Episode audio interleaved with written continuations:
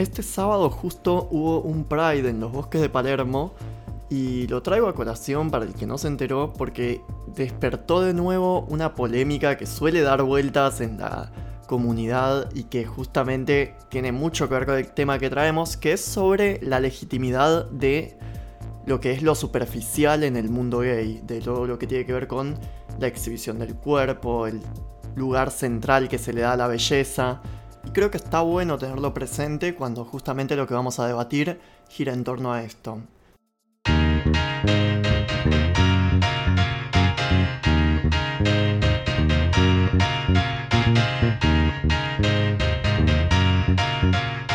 Bienvenidos a Puto Guía.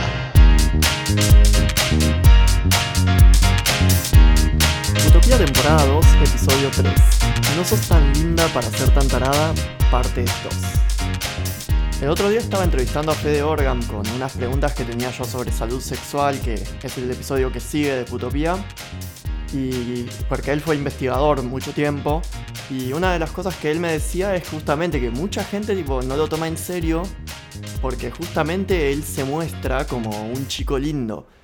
Entonces es como impresionante ver cómo la belleza parece desestimar el discurso de la persona. Y uno de los argumentos por los cuales supuestamente la belleza desestima tu, enunciado, tus ideas y demás, es por el hecho de que se extingue, ¿no? De que se extingue y que se extingue rápidamente. Bueno, esto es lo que decía recién del poema de Góngora. Ayer naciste y morirás mañana, comienza. Pero mm, todo se extingue ¿Qué te hace pensar que tu inteligencia no va a menguar y que a medida que pasa el tiempo cada vez no vas a pensar y razonar y argumentar peor? La capacidad de hablar también se extingue, todo se va a extinguir. Entonces, tener un esfuerzo adicional o grande para mantenerte según tus propios criterios atractivo, esto puede ser ir al gimnasio, teñirte el pelo, pintarte las uñas, lo que, lo, que fuera, ¿no? lo que fuera en las distintas subculturas gays, por algo que va a durar poco, pero sí, en términos generales todo dura, todo dura poco. Eh, no, me, digamos, no me parece como un argumento válido que, que es algo que, que, la, que, la, belleza se va a extinguir, porque todo, todo se va a extinguir. Sor Juana, que era, perdón que estoy como, como muy barroco, que Sor, Sor Juana que era, que era monja, ¿no? Que era monja y que creía en Dios, aunque probablemente era lesbiana. Lesbiana quizás es un anacronismo, ¿no? Le gustaban mujeres y no cualesquiera mujeres, le gustaban particularmente las virreinas.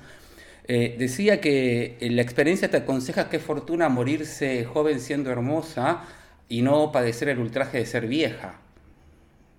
¿Eh? Una persona que creía que el alma eh, trascendía y creía en la eternidad. Decía que era mejor morirse siendo hermosa y no ver el ultraje de ser vieja. no, no es entonces a mí me, parece que, e, ese argumento de, bueno, eh, ¿por, qué le vas a dar tanta importancia a tener abdominales y a los 45 ya no los va a poder sostener? Bueno, mira, pero mientras los pueda sostener me saco la remera y la gente me va a mirar y es algo que me, me satisface un montonazo.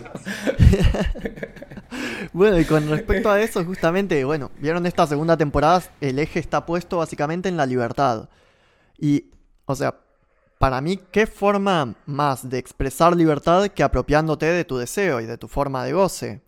¿No? Apropiándote en vida antes de que desaparezca y no decir, bueno, esto lo tengo hoy, pero como mañana, como no es eterno, no, no lo voy a usar, sino hacer de tu finitud incluso una herramienta al servicio de tu goce.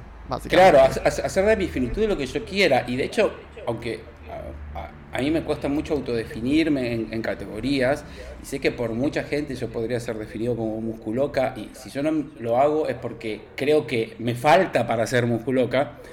Em, también creo que esa es una categoría en extinción, vamos, que mi generación está siendo una de las últimas musculocas que hay. Y, que, no sé, me parece a mí que ya se, es algo que se se está terminando y, bueno, que lamentablemente se, termina, entonces déjennos ser en paz, che. Sí, no sé igual si se van a o sea, se van a transformar al menos, en cierta manera. No diría extinguirse porque, bueno, mucho de la discursividad de la musculoca se retoma. Hay que ver eso nomás, que como siempre decimos, hay dos opciones Va, no hay dos opciones, hay mil opciones. Pero está la opción justamente de la metabolización, en donde nosotros adquirimos una ética, o está la opción de justamente enfrentarnos al problema de la desaparición de nuestros modos de vida y decidir por un minuto qué cosas queremos retomar y qué cosas queremos dejar atrás. Y creo que acá tenemos justamente una libertad que no encuentra lugares negativos al no cargar tal vez con el juicio peyorativo de la heteronorma. Y ahí es que puedo insertar el principio de no sos tan linda para ser tan tarada, justamente. Eh, no sé si quieren volver a traer algo sobre esto de no sos tan linda para ser tan tarada, porque es realmente, en cierto, en cierto modo, al final del episodio, eh, una forma de reivindicación positiva el, del placer corporal o del placer de la imagen, ¿no? Ahora, más allá de esto, hay como algo de misoginia, como algo de antifeísmo en esta frase, por ponerlo en alguna palabra. Yo creo que e, e, eso se lo dice mucho a los, precisamente a la gente linda, ¿no? no se le dice a la gente fea, no sos tan fea para, para ser tan tarada. Yo, es más, recuerdo que la frase inicial, o sea, la, primera vez que dije, y, y, esto tuvo cierto nivel de viralización, fue a un diputado del PRO de Córdoba, jovencito, que era el presidente del bloque, cuyo apellido en este momento no recuerdo, eh, Mazot, el diputado Mazot, que se lo consideraba lindo dentro de la Cámara de Diputados. Y dijo una estupidez, y yo, y yo le dije, eh, eh, no sos tan linda para ser tan tarada, vamos, porque creo que es algo que no se lo vas a decir a, no sé, a Einstein, digamos. Eh, eh, parte de la condición de la frase es que el destinatario tenga algo de belleza percibida eh, generalmente por casi todos los seres humanos que tienen dos ojos. Claro, sí, sí, totalmente.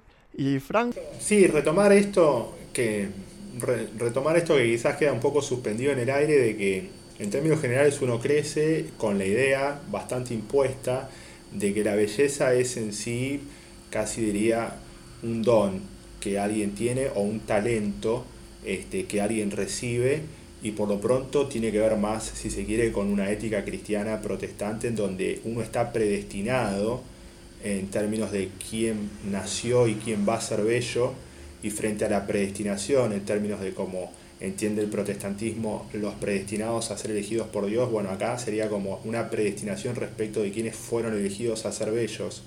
Eh, y el contrapunto que uno, bueno, empieza a ver en esto de que es el trabajo de la imagen, en parte de alguna forma eh, llevado a cabo y principalmente este, por la comunidad gay, de que eh, plantea una alternativa a esa idea que está bastante arraigada en lo que es la historia, la construcción de la belleza en términos justamente de eso, de un constructo sociocultural, de los patrones de belleza más hegemónicos o que uno ha heredado después de siglos de culturización de otras civilizaciones, como por ejemplo la civilización occidental atravesada ya sea por los cánones estéticos griegos, romanos, posteriormente europeos, que al día de hoy siguen de alguna manera permeando en nuestro inconsciente colectivo más general y nos permiten distinguir qué es lo bello y qué no lo es en relación a patrones socioculturales formados durante miles de años.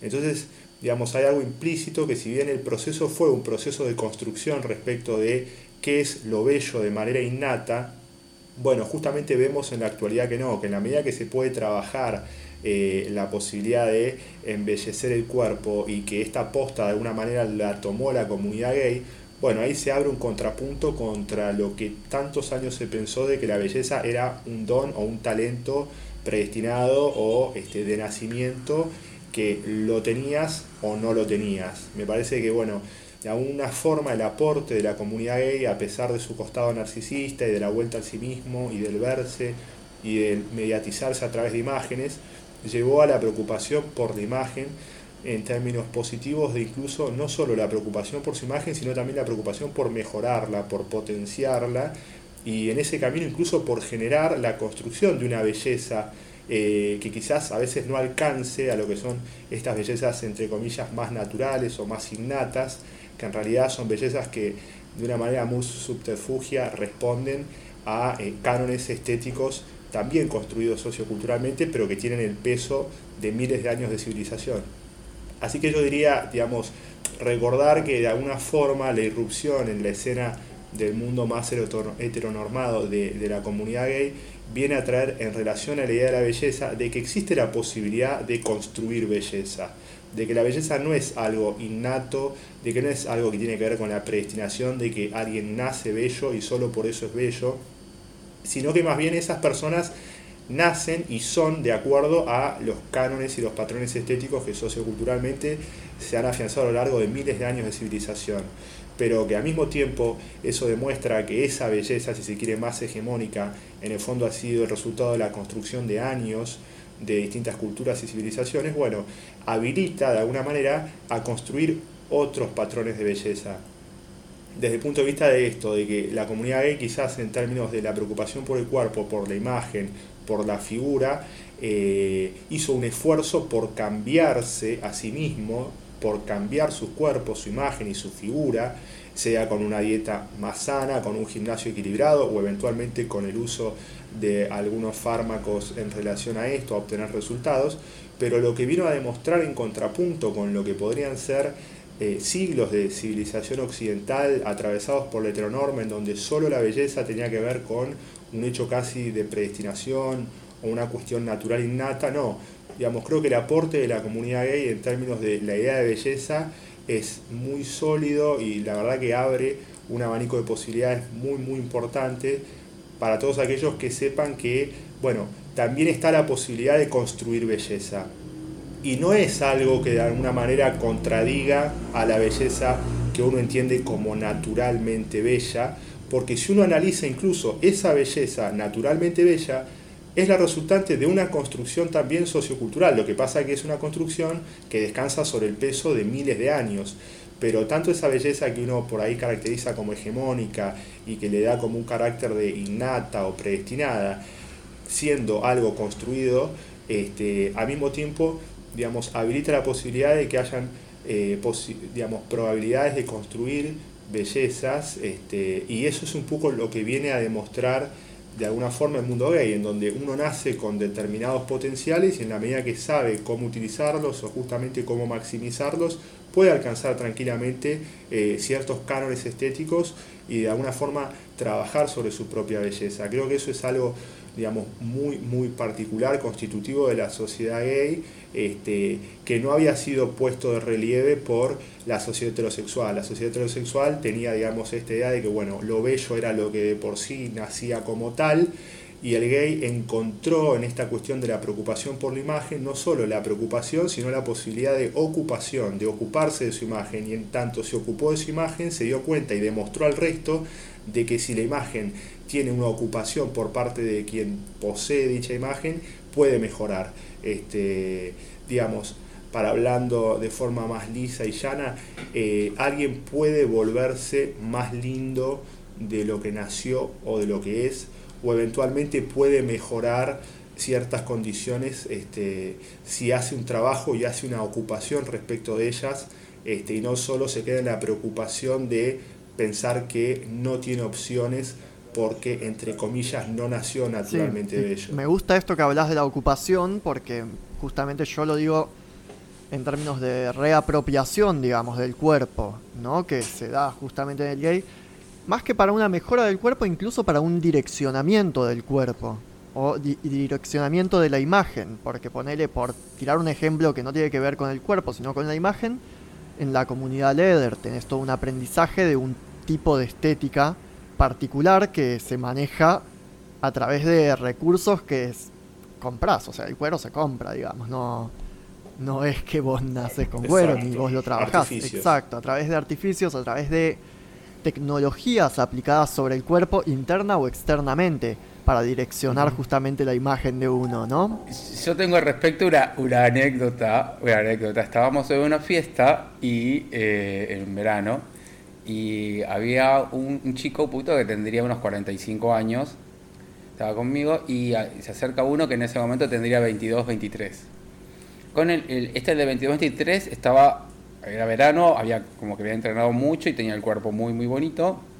Y el de 45 le dice al jovencito, che, qué lindo cuerpo que tenés, qué cambiado que estás. Y el de 22 le responde, sí, viste, pero esto es todo natural, le dice, ¿no? Y el del 45 le responde, y esto, o sea, señalándose él, la cara, los dientes, el cuerpo, es todo pagado.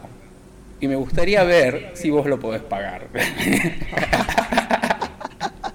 Cruel, pero muy honesto sobre cómo las condiciones de producción de todo, ¿no? Porque es real, o sea. O sea, qué sé yo. Es invisibilizar, justamente hablar del cuerpo naturalmente bello, hablar de todo eso, es esconder que realmente hacemos un trabajo y un trabajo que a veces cuesta plata y un trabajo que eh, requiere ciertas condiciones para ser así. Exacto, o sea, es, es esta idea de que si bien hay gente naturalmente bella, eh, o que le cuesta muy poco alcanzar los cánones estéticos, tradúzcase como que van y hacen 100 abdominales y ya se están marcando porque existe un cuerpo biológico sobre el cual se trabaja y una genética que favorece o a veces desfavorece. Después está esto de este chico que dice, sí, estoy cambiado, estoy más lindo, pero es todo natural, desconociendo que el trabajo que hizo para llegar a estar así de lindo, en realidad utilizó de técnicas, de artificios, de aparatos de gimnasio, entonces realmente no era todo natural. Y no está mal que no sea natural, sino que incluso ahí está la ventaja nuestra, de saber que la belleza no es algo del orden de la naturaleza, sino que ha sido construida socioculturalmente durante miles de años y si bien hay cánones estéticos inalcanzables y quizás solo están reservados a gente muy agraciada, eso no nos deja para nada en absoluto por fuera de alcanzar dentro de cada uno nuestro potencial eh, una cierta posibilidad de belleza que alcanzada yo creo que sería muy gratificante para cada uno de los sujetos. O sea, a modo de mensaje positivo, creo que cada uno dentro de sus posibilidades puede ser, si se quiere, más lindo de lo que es, o incluso si no se considerara lindo, puede empezar a trabajar sobre esa imagen a modo tal de ir conformándose y no quedarse en esa cuestión estática de lo que es ya no va a cambiar porque aunque aquel que hace gimnasio y cree que no hubo ninguna intervención artificial, se olvida que el gimnasio mismo es de por sí la mayor intervención artificial que puede tener un sujeto. Este, así que bueno, la anécdota creo que es muy ilustrativa. Eh, lo natural es perder los dientes a los 25 años y lo natural es morirse, si vamos por caso. Nosotros nuestro esfuerzo es imponernos a lo natural. Y, lo natural también es la gravedad. Es imponernos a lo natural. Y ese esfuerzo lo hacemos todo el tiempo. Y con respecto a estas personas que son eh, mágicas y mágicamente agraciadas, digamos, uno no puede caer en la resignación, digamos, de la misma forma de que, porque haya existido Marlon Brando joven, y sabemos que eh, el 99% de los varones ni siquiera parecemos de la misma especie, de, lo que fue Marlon Brandon joven. No por eso eh, nos vamos a nos vamos a resignar, es como decir que porque el living de mi casa no puede ser el living del Palacio de Buckingham, bueno, voy a este, lo voy a llenar de basura. voy a tener, voy a tratar de tenerlo lo mejor posible de acuerdo a, mis limitadas posibilidades, a mis limitadas probabilidades. Claro, con respecto incluso a la intelectualidad, por tirarlo por un lado, o sea, hay gente brillante claramente en el mundo, pero todo pasa por usar tus herramientas y direccionarlas hacia un lado que te produzca placer, que vos veas que obviamente combina una parte de materialidad con que es lo que te da las posibilidades, con cómo vos decidas trabajarla. Porque está bien, una casa puede tener una estética hippie, ponele, que nunca va a tener el Palacio de Buckingham, que claramente con muchísimo más... unas requieren más capital que otras, pero sin embargo eso no quita que todas pueden ser trabajadas básicamente. Y me hace acordar mucho a tipo de ese comentario de vedettes, ponele, que caen así con las gomas recién hechas y le dicen como, che, ¿son tuyas? Sí, sí, las pagué yo. claro, o sea, el trabajo sobre el cuerpo consciente, digamos. yo, recuerdo que la vez Carmen, Carmen, Barbieri contó que le dijeron, ¿tenés la misma nariz que tu mamá? Y respondió, sí, nos, nos las hicimos con el mismo cirujano. A mí me gusta, eh, me gusta mucho esta anécdota que suele tuitear Luis eh, muy de vez en cuando respecto de su padre, que sin casi tener nociones visuales o quizás no haber visto una película que de por sí eran bastante bodrio en relación a la dinámica del cine francés, sin casi no tener ninguna eh, noción visual de Alain Delon, esto que cuenta Luis, que, que, el padre de Luis decía, bueno, como, como como reparo de belleza masculina eh, a este actor francés que fue icónico durante lo que es el siglo XX ya pasado Y bueno, ahí es donde uno ve que hay ciertas bellezas, el caso Marlon Brando, Alain Delon, que se imponen por sí mismas. Esto de que llegan quizás a personas que ni siquiera vieron su imagen, pero saben de alguna manera, este, atraviesan el mundo entero en términos de que son elementos de valor de lo estético, de lo más excelso. Ahora, eso para nada tiene que anular la posibilidad de cada uno de nosotros o de las personas en general de trabajar sobre la belleza particular. Eso es así. Claro, excelente. Y para cerrar, este capítulo se llama No sos tan linda para ser tan tarada, que es un comentario que escuché decir por primera vez a Luisi y que me hace reír tanto decirlo como que me lo digan entre amigos, obvio. Después de toda esta charla, ¿ustedes piensan que hay algo que hace que necesariamente provenga de la cultura gay el mismo? No sé si necesariamente tiene que provenir de la cultura gay.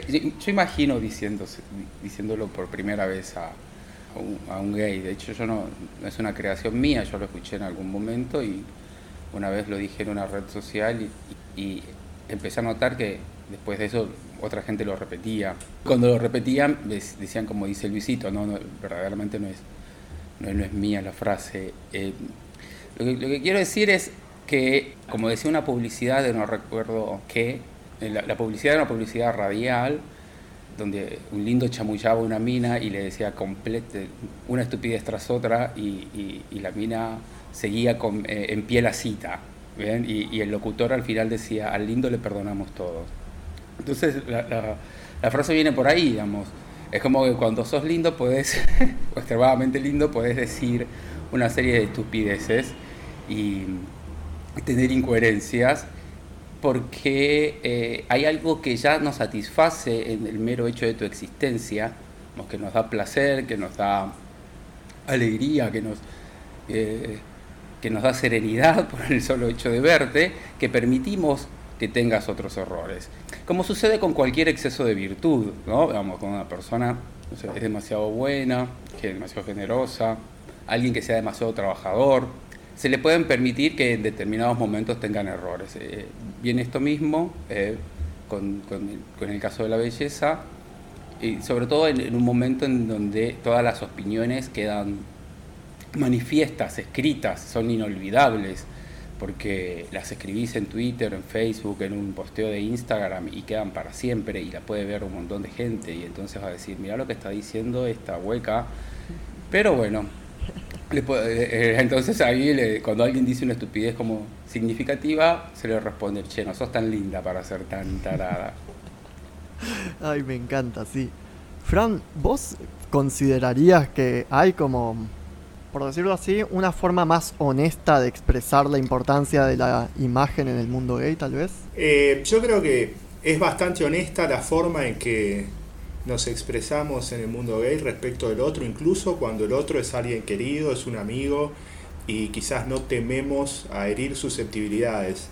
Eh, a mí me gusta mucho recordar una frase de este filósofo alemán, Arthur Schopenhauer, que decía, finalmente hay que fijarse más en lo que dicen nuestros enemigos de nosotros, porque en términos de herirnos, quizás nos digan más verdades que nuestros amigos, que siempre nos están cuidando y de alguna manera entonces no van a estar marcando nuestros defectos. Eh, en el mundo gay yo creo que parte de la amistad este, regida por lo homosocial tiene que ver con que uno sabe que cuando un amigo gay le dice algo en relación a su imagen, eh, quizás puede inicialmente tomarse de mala forma, pero siempre está esta cuestión de que en tanto todos compartimos que la imagen es central y es importante, quizás ese amigo gay que con un chiste o con un sarcasmo nos marca algún defecto de la imagen que evidentemente podemos corregir, nos está dando un pie, nos está ayudando como para, bueno, finalmente hacer algo con eso. Y ahí yo creo cierta, encontrar cierta honestidad, eh, que no sé si se da tanto en el mundo heterosexual, que son de cuidarse en términos de las formas y de los contenidos de los mensajes que se dan entre ellos. Este, dos amigos que se encuentran después de varios años y finalmente cada uno se ve bastante deteriorado eh, no se lo dicen cara a cara y después vuelven a sus casas y quizás hacen el comentario con sus más allegados. Creo que en el ámbito gay esa cuestión así, digamos, repentina de decir lo que uno ve de la imagen del otro, eh, al principio puede ser un poco este, chocante, pero reviste, digamos, una honestidad que hace a fortalecer el vínculo de esa amistad. Y respecto a esta frase, bueno, no sos tan linda para ser tan tarada, creo que si hacemos algo básico, básico como el análisis sintáctico inverso, es esto, es decir, si fueras linda podrías ser tarada, entonces hay como niveles de belleza que nos autorizan este, proporciones de errores a cometer. Así que creo que si bien suena en un primer momento como algo del orden de la crítica, en el mundo gay, en tanto todos tenemos en claro que la imagen es muy importante para nosotros, yo creo que cualquiera prefiere que se le diga cómo se lo ve en términos realísticos y con eso tener un pie, una posibilidad de cambiarlo, a, que por ahí una complacencia eh, que oculte la verdad de la imagen del otro y por ende que incurra en algo deshonesto. Me parece que sí, es más honesto en el mundo gay en términos de marcar la imagen del otro, así el otro sea alguien querido y del orden de nuestros afectos y eventualmente un amigo muy íntimo. Con respecto a esto de lo que dice Fran con relación a la, honestidad, ¿no? de que es más honesto, porque nosotros valoramos la inteligencia, el talento, la creatividad e incluso eh, la sagacidad deportiva en las personas, ¿no? Pero ¿por qué lo hacemos? Nosotros lo hacemos por el hecho de que esas personas, las personas inteligentes, las personas talentosas, las personas creativas, las sagaces, pueden, digamos, por distintos motivos y de diferentes maneras, hacer eh, del mundo un lugar mejor, un lugar más agradable, un lugar más bello. Pero justamente las personas lindas, las personas lindas logran eso incluso sin proponérselo. Y ni siquiera pueden hacerlo, sino que simplemente lo hacen. Ni siquiera es que se proponen hacerlo, simplemente lo hacen, solo existiendo. Entonces, bueno, yo creo que no tenemos buenas razones para sobreestimar el resto de los valores o el resto de las virtudes sobre las bellezas. Entonces, cuando un periodista deportivo dice que tal futbolista no fue tan exitoso, no fue tan bueno como para criticar a Messi, nosotros estamos diciendo, vos no sos tan linda para ser tan tarada, digamos, este, es más o menos lo mismo. Es más o menos lo mismo. Nada más que por ahí los gays tenemos la honestidad de hablar de la belleza como una virtud que te permite compensar falencias en otros órdenes de tu vida. Que para otra gente no se anima a hacer eso e incluso tiene la osadía de exigirle a los lindos que tengan otras virtudes, ¿no? te dicen, ay, pero bueno, tal es solamente linda, es una hueca.